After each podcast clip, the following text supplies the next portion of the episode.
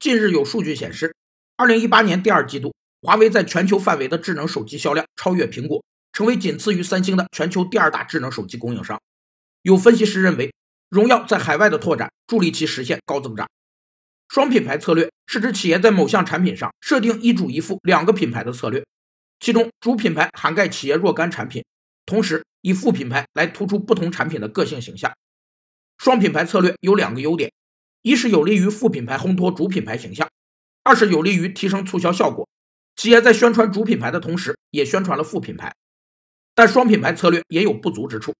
一是进行双品牌宣传时，可能会因副品牌喧宾夺主而淡化了主品牌形象，久而久之使主品牌被淡忘；二是产品品牌的知名度较低时，消费者会面临两个都不熟悉的品牌，反而不利于消费者对产品的识别和记忆。有分析师指出。这是七年来首次打破三星和苹果联合称霸的格局。